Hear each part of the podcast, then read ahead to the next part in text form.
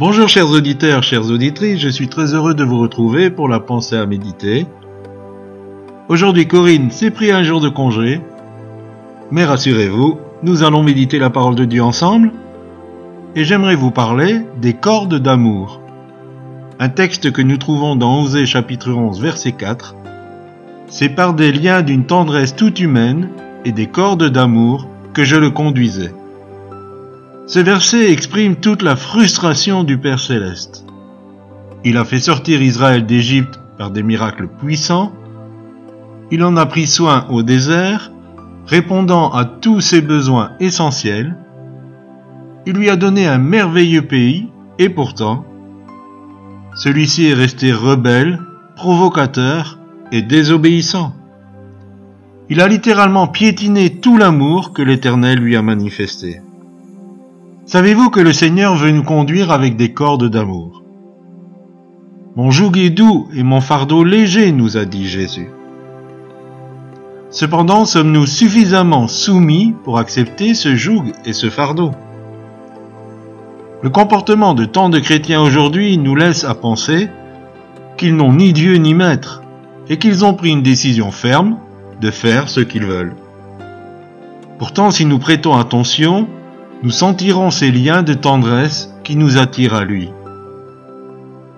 Nous verrons que les sentiments qui l'animent sont paternels et maternels, cherchant le chemin de la sécurité pour nos vies.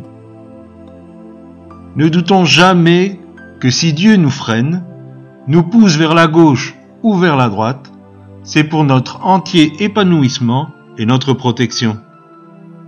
Quand nous le laissons prendre les rênes de notre vie, il nous conduit avec des cordes d'amour. Mais bien aimés, nous sommes bien heureux si nous avons compris que toutes les directives de sa parole ne sont que des liens de tendresse. Nous avons tellement souvent une image déformée de qui est notre Dieu. Nous pensons trop souvent encore qu'il est intransigeant et dur. Si seulement nous acceptions de nous laisser envahir par son affection pour nous. Oui, Dieu t'aime d'un amour tout particulier, et il désire te conduire vers les verts pâturages. Que nous puissions avoir une bonne réflexion, et nous prions. Seigneur, merci, parce que ta conduite, elle est douce, ton joug est doux, et quand tu nous conduis d'une certaine manière, c'est pour notre bien. Tu désires notre bien. Tu désires nous conduire vers les verts pâturages. Ce que je te demande, Seigneur, c'est que chacun d'entre nous, chaque auditeur, chaque auditrice, nous puissions être à l'écoute de tes directives.